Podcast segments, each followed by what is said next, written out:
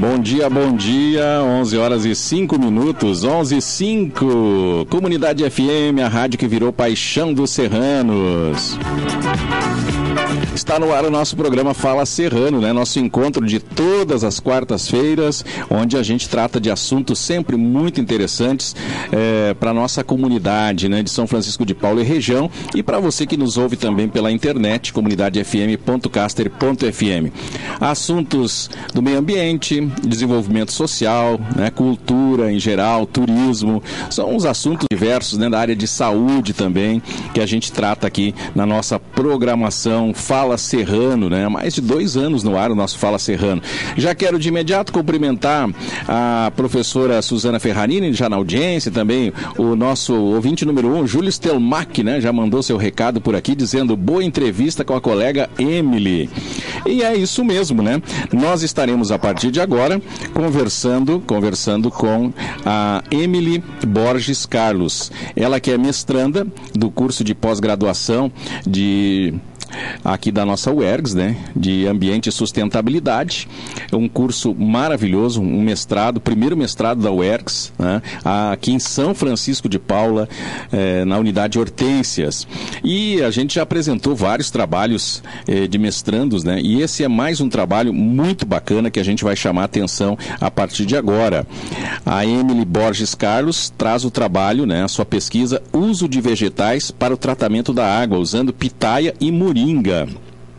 Então, a partir de agora, a gente conversa com a Emily, vamos tentar entender né, o que se passa eh, nos laboratórios, o que se passa na cabeça desses pesquisadores, né, trazendo ideias maravilhosas aí para simplificar a vida das pessoas, melhorar a vida das pessoas, buscando sustentabilidade, sempre que possível, substituindo produtos mais agressivos por produtos mais naturais, buscando sustentabilidade econômica, desenvolvimento social, enfim, toda essa busca da ciência pela solução de problemas do nosso dia a dia.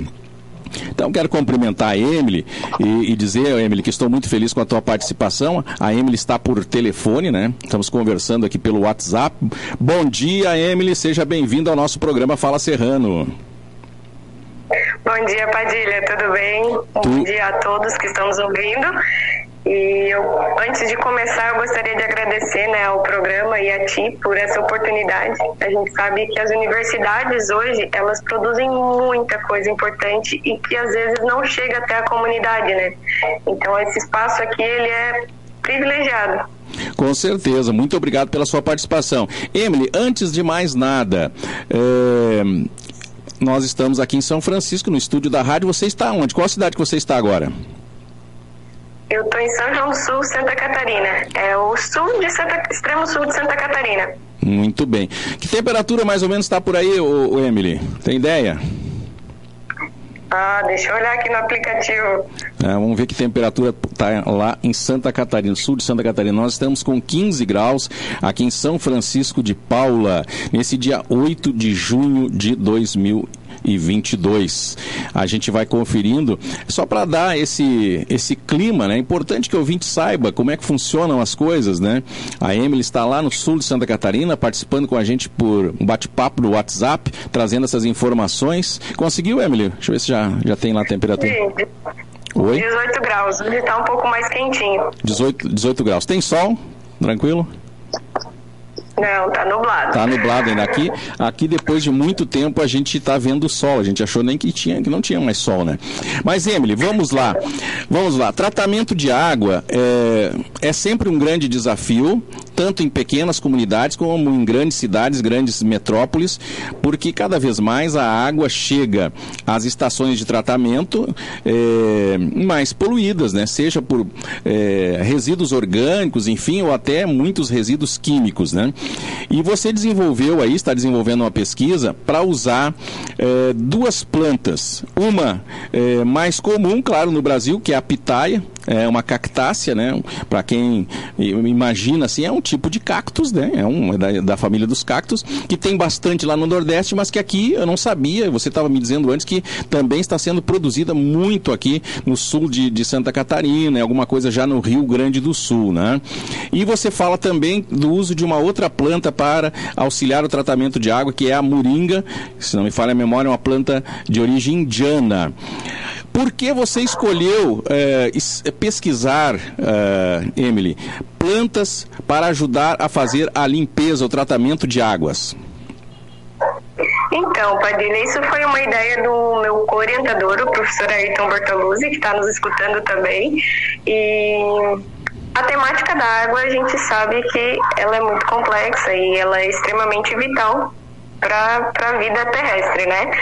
E eu vou trazer um dado aqui que acho que todo mundo já sabe, mas que é bom lembrar que só 2,5% da água do planeta Terra ela é doce. Né? Então a gente tem que cada vez mais se especializar em opções de tratamento, não só de meios de não poluir essa água, mas meios de despoluir essa água. Né? Então hoje é utilizado o sulfato de alumínio o sulfato de alumínio é um produto químico que uh, existem alguns estudos que já apontam problemas da utilização do sulfato de alumínio por deixar residual na água. Né? O sulfato de alumínio deixa o residual metálico na água e isso está envolvido com alguns problemas de saúde como Alzheimer, por exemplo. Né? Além disso, quando se tem, quando se faz o tratamento de água, sobra o lodo, que é a sujeira que sai da água. Essa sujeira, ela vai ter partículas do sulfato de alumínio também. E essa sujeira, o lodo, ele retorna para o meio ambiente. Então, é, o sulfato de alumínio ele tem um potencial uh, poluidor, digamos assim. Né? Então, a gente precisa buscar opções de tratar essa água sem causar nenhum dano ao meio ambiente e à saúde humana, né? Pois bem, o professor, o professor Ayrton, nos seus estudos, ele, ele viu que a moringa, já, já tem muitos estudos sobre a moringa na região. Então, na região não, né, no, no mundo. E a pitaia, como estava crescendo muito na região, o cultivo da pitaia uh, aqui no extremo sul catarinense cresceu muito, uh, era uma possibilidade para se testar para o tratamento de água, devido à disponibilidade de pitaia na região e ao potencial das cactáceas. Já na, na literatura a gente encontra alguns relatos que ela tem um grande potencial de, de tratar a água, digamos assim. Bom, deixa eu te interromper para fazer uma observação para o pessoal de casa. Quem não conhece o tratamento de água, então, como você disse, o sulfato de alumínio é um produto químico, né? É utilizado, então, para ajudar na, vamos dizer assim, a grosso modo, né? Ele reúne todas as partículas, né? Que estão sobre a água, dentro da água ali, dentro de um tanque, né? E agrupa tudo, né? forma um lodo, um pó que depois vai sendo decantado né, e é separado. Então, a água limpa daquele lodo, é esse lodo que você falava. Então, o sulfato de alumínio ele é bastante eficiente para isso. Ele junta todas as partículas, agrupa né, e puxa, é possível você então é, fazer decantar, né, separar a água desse lodo que depois você disse é jogado é, de volta na natureza o que também provoca algum tipo de poluição, mais uma vez, né? Então vocês estão propondo usar, né, esse estudo inicial propondo usar plantas. É, o que que vocês utilizam da, da pitaia, né? Para quem conhece a pitaia, ou para quem não conhece, dá uma olhadinha no Google, escreve aí no Google pitaia, veja as fotos e imagens, você vai lembrar. Muita gente só conhece no mercado a fruta, só a fruta, né? Não conhece o pé da pitaia. Mas quem conhece vai imaginar que é um cactus, na verdade, né? Então ela tem folhas longas, eu diria folhas, vocês chamam aí por um nome mais científico, né? Mas vou tratar como folha ou como ramos, né? Para as pessoas entenderem melhor. E é esses ramos que tu utilizas para fazer uh, o produto que vai ser utilizado no tratamento da água? Como é que funciona? Então, a gente usa exatamente essa parte verde da pitaia. Tá? A gente seca, é, fatia ela, seca e faz dela um pó. Tá? É, para usar, na, é, tu, tu, se expressou ali muito bem, tu explicou o que, que seria o lodo. tanto o sulfato de alumínio quanto os produtos que a gente testou agora, eles são, a gente chama de coagulantes, justamente por isso, porque eles agrupam as partezinhas de sujeira para elas sedimentarem no fundo. A ideia de usar a pitaia, que é uma cactácea, é porque ela tá, tem grande quantidade na região e também porque essa parte verde, né, que a gente chama de caudódio, que é a parte, o ramo da pitaia, né, ele é descartado. Depois da época reprodutiva da, da planta, por exemplo, a pitaia aqui no sul ela produz de fevereiro até abril, tá? Na, no verão. Depois da produção é feita uma poda bem intensa das plantas e essa parte vegetativa ela acaba sendo descartada. Então seria a ideia seria usar essa parte descartada, que é um resíduo da, da, da produção de pitaia, para resolver um problema da, do tratamento de água. Bom, pelo lado ambiental e social perfeito, né? E até econômico, porque daqui a pouco os produtores podem vender, né? Caso a pesquisa avance, vender eh, os seus ramos de pitaia que seriam jogados fora para alguma empresa, alguém que vai trabalhar, fazer o produto final para ser utilizado no tratamento. É isso, né? Então temos aí a questão da sustentabilidade, né? Eh, bem clara. Exatamente, esse, esse é o objetivo. Assim, a gente chegou em alguns resultados bem interessantes. Claro que isso é uma, um assunto que precisa cada vez mais ser estudado. É até importante esse espaço aqui para que as pessoas se interessem por essa temática e entrem para a universidade, né? Que a universidade está sempre de portas abertas para que dê sequência nesse estudo, porque ela tem realmente um potencial interessante para tratamento de água. Claro, precisa de, de, como eu falei, de mais estudos, de aperfeiçoamentos, talvez de uma maneira diferente de, de fazer, de utilizar. A gente, como eu falei, a gente usa o pó, a gente testou o pó da, do ramo, mas existem outras maneiras que, que precisam ser testadas também. Ô Emily, é, a gente falou um pouco da pitaia, vamos falar em seguida da moringa, é, mas sempre surge uma dúvida. Eu já conversei contigo antes, fora do ar, sobre esse assunto. A ideia é substituir o sulfato de alumínio, é, trocar por um produto mais natural. É, é isso que você vem pesquisando. É, por enquanto, é claro que a pesquisa é muito inicial ainda, não é possível dizer que dá para substituir todo o sulfato de alumínio, mas já é um começo, né? Exatamente já é um começo. A gente sabe que em algumas condições ela funciona muito bem, mas o sulfato de alumínio ele, é, ele funciona só para explicar um pouquinho assim, o tratamento de água ele depende de alguns fatores, né? Existem algumas características da água que a gente deseja. Por exemplo, a água ela tem que ter uma cor aceitável e turbidez. Cor e turbidez são parâmetros que a gente avalia, são características que a gente avalia e que é bem fácil da gente visualizar, né? Por exemplo, um rio, quando chove e dá aquela enxurrada, ele fica com uma cor, fica bem uma cor escura e turvo, né? A gente precisa no tratamento de água retirar essa cor e essa turbidez. Tá? Esse, é, esses os, as coisas que a gente avalia para ver a eficiência dos produtos né, de tratamento de água.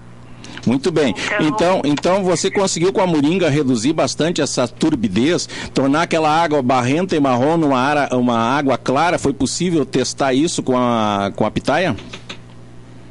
Foi. A moringa, ela é mais eficiente que a pitaia, tá? Não que a pitaia não seja eficiente, mas a moringa, ela é mais versátil. Por exemplo, uh, ela funciona em diversas condições de água, com água em diversos estados. A pitaia ela funciona com a, com a água em algumas condições mais específicas, entendeu? Que não torna o uso dela muito amplo.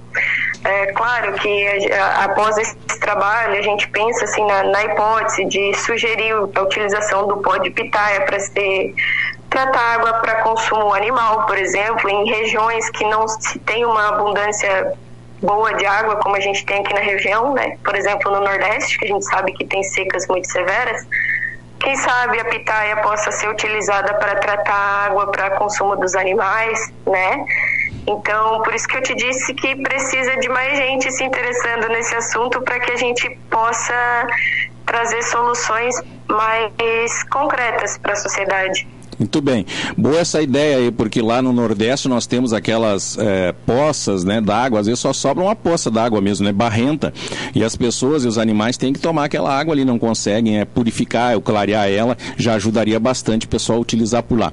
Mas, é, bom, nós temos a pitaia aqui então no sul de Santa Catarina, como plantio já comercial. Lá no Nordeste deve ter a vontade, né? Por ser uma cactácea, é o ambiente mais natural dela.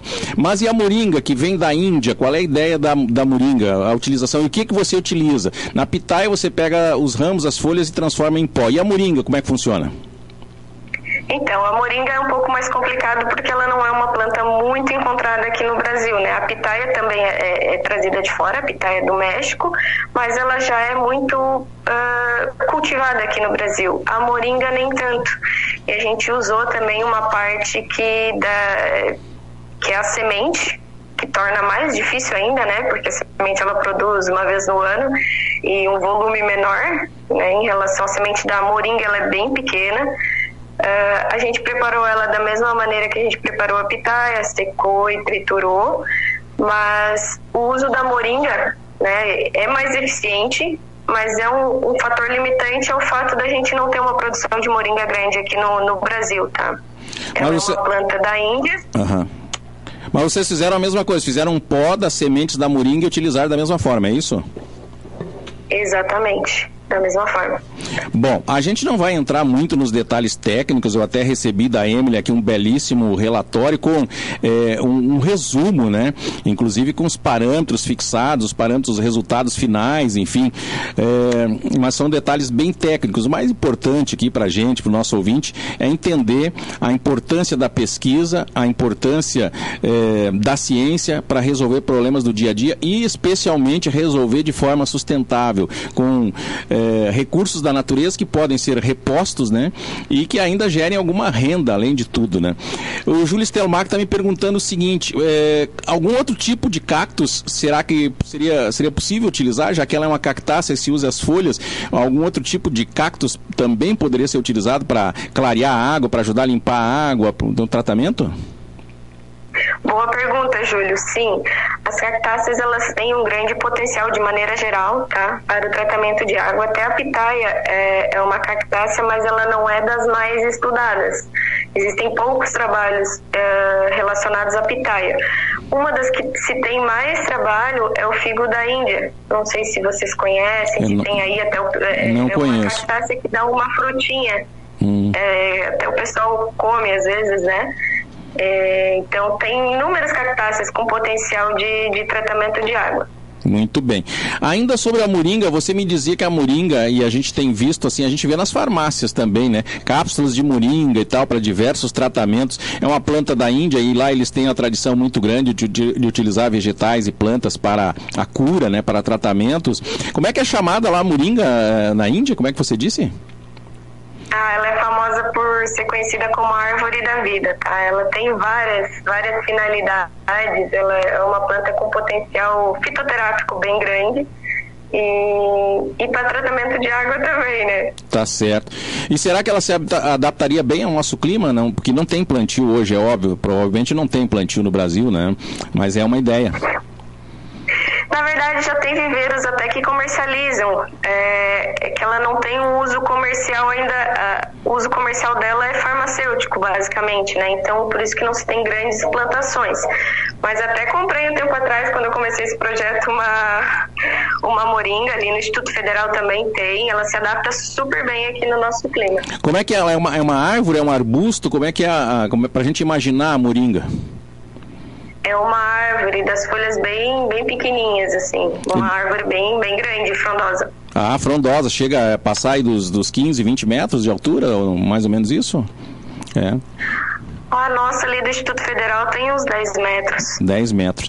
E dá, e dá uma boa quantidade de, de sementes, né? Porque eu vi ali uma foto sua que você enviou. É, são vagens, né? Eu poderia chamar assim de uma vagem com sementes. É, e dá uma boa quantidade?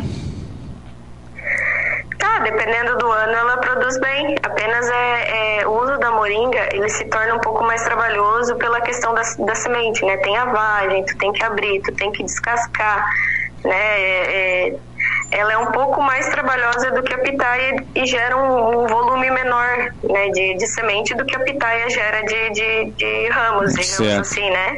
O rendimento da pitaia seria bem maior e mais fácil, mais prático de utilizar, né? Com certeza. Tu sabe que enquanto eu estou conversando contigo, a, a, minha memória foi buscar lá no baú uma dica aqui para vocês, se dá uma olhada. Há uns anos atrás eu trabalhei em indústria química e acompanhei alguns trabalhos aí no Vale dos Sinos. Eu não sei se o trabalho foi adiante, mas eles estavam conseguindo fazer a uh, substituição do sulfato de alumínio por um produto orgânico de tanino. Era um tanino retirado da acácia negra, tá? das cascas da acácia negra. Se retira uma boa quantidade de tanino para uma, uma série de, de utilizações. E eles testaram com resultados muito bons. Eu não sei se tu tem conhecimento, mas fica aí uma dica também para dar uma espiada nessa questão aí do uso do tanino. Sim, inclusive, foi bom tu ter lembrado disso, Padilha, que Uh, existem outros taninos com potencial também de, de retirar essa, essa sujeira da água, de tratamento de água, né? Por exemplo, a banana a banana, a casca da banana e o engaço da banana. Para quem não, não conhece, o engaço, uh, no supermercado a gente compra as penquinhas de banana, né? A penca ela é aderida no engaço, que é uma parte fibrosa que tem, é, que sai da planta, onde as pencas ficam anexadas, né? Essa uhum. parte também tem potencial para ser utilizada no tratamento de água. E são taninos, né? Assim como a cássia negra. Muito bem. Olha, interessante essa da banana, porque também é jogado fora, né? Porque é ali onde os cachos ficam sustentados, é aquele o miolo central, né? Uma haste central onde os cachinhos ficam pendurados. E é, dá um bom volume, né? Exatamente. Até um dos objetivos do trabalho era ter testado também a, a essa parte do engaço da bananeira, mas como veio a pandemia, enfim, a, a nossa rotina teve que ser readaptada, acabamos não dando conta de fazer tudo. Então ficamos só com a pitaia e com a moringa mesmo. Muito bem. Bom, para a gente finalizar, eu acho que de uma forma geral a gente conseguiu dar uma ideia ao, ao, nosso ouvinte de quão é importante a pesquisa e coisas que estão do nosso lado, né? Vocês enxergaram ali a pitaia sendo jogada fora, né? Deu pitaia e tal, daí faz a poda, sobra lá toneladas e toneladas de folhagens, ramos da pitaia, né? E, e aí isso é jogado fora é, e pode ter uma utilização. Você falou agora da banana, é outra que pode ter utilização. A questão da moringa, enfim. É, de uma forma geral, o que, que você conseguiu concluir até o momento, né? Para a gente, de uma forma bem simples, dizer o quão é importante pesquisar e melhorar as condições de trabalho, as condições de desenvolvimento, né? Uh, em vez de usar um produto como sulfato de alumínio, que tem lá o seu custo também, né? Além de tudo, e que no final ainda sobra um resíduo, tanto na água quanto no lodo, né? Substituir por produtos menos agressivos ou, quem sabe, até nada agressivos. É, eu gostaria que você finalizasse, então, qual é a sua conclusão? Então, eu posso dizer com certeza que existem muitos produtos vegetais, muita, muitas plantas com capacidade de tratar a água, tá?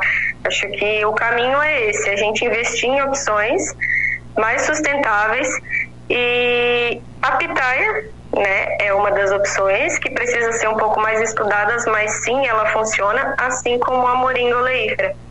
Muito bem. Emily, eu quero ressaltar aqui um, um recado da professora doutora Márcia Berreto, que está na escuta também, dizendo o seguinte: quanto é importante termos a UERGS, né? São 24 unidades com pesquisa o tempo todo e ainda com, essa, com esse intercâmbio com outras instituições de outros estados, né? Muitas instituições já fazem eh, intercâmbio com a gente, especialmente aí através do mestrado. Nós temos mestrandos de diversos estados, né? Trazendo conhecimento conhecimentos, troca de ideias, troca de conhecimentos, quanto é importante esse trabalho da nossa UERGS, não é verdade? É verdade. Inclusive, eu gostaria de agradecer ao UERGS, que, que tem esse programa maravilhoso de mestrado, que proporcionou né, com que eu fizesse esse trabalho, juntamente com o Instituto Federal Catarinense, aqui de Santa Rosa do Sul, e onde o local onde eu executei os testes, por ser mais próximo da minha casa, e agradecer a oportunidade de, dessas instituições dizer o quão importante elas são para a nossa, nossa região e para, para o Brasil e para o mundo, né? Porque trabalhos como este da, do tratamento de água, eles servem não só para não só para a nossa região, né? A, a temática da água é uma temática mundial. Certo. Emily, muito obrigado pela sua participação, belíssimo trabalho. Te desejo boa sorte e que o trabalho seja é, realmente vitorioso, que as pessoas comecem a ver esse trabalho com mais carinho, outras pessoas possam ajudar na pesquisa e tornar realidade né, os, os resultados iniciais, é, levarem a novos resultados que possam mudar o sistema atual. Né? Quem sabe mais ali adiante esse sistema é, pode ser modificado, melhorado e ser mais sustentável. Muito obrigado obrigado, um bom dia para você e aos teus orientadores e professores. Obrigada, um abraço. Um abraço. 11 horas 30 minutos. Falei com a Emily Borges Carlos, é, Instituto Federal lá de Santa Catarina, é, fazendo mestrado na UERGS aqui, nossa UERGS, aqui do, da, das Hortências, né? Nossa UERGS, Unidade Hortências, em São Chico de Paula. Que bom, né? Que bom que está é, funcionando muito bem os trabalhos no mestrado, que é o primeiro mestrado da UERGS, que é de Ambiente e Sustentabilidade. Vem aí curso de especialização em práticas de sustentabilidade, né? Botar lá, viu, professora Márcia? Vamos estar fazendo o curso também.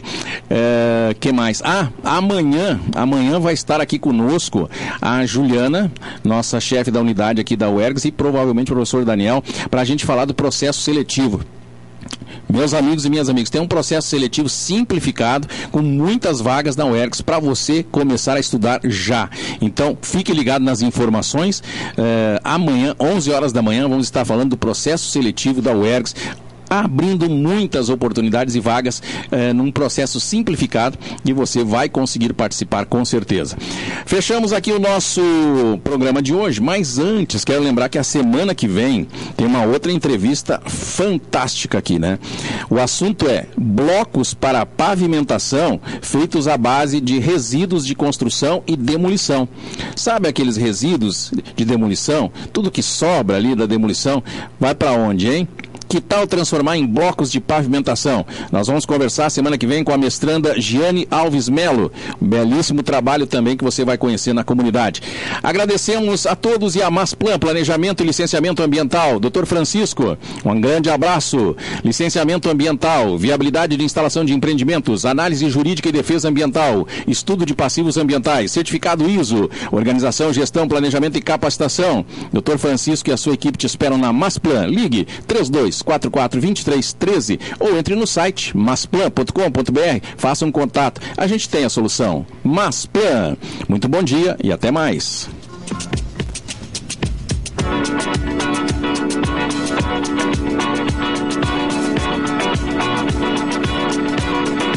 Oitenta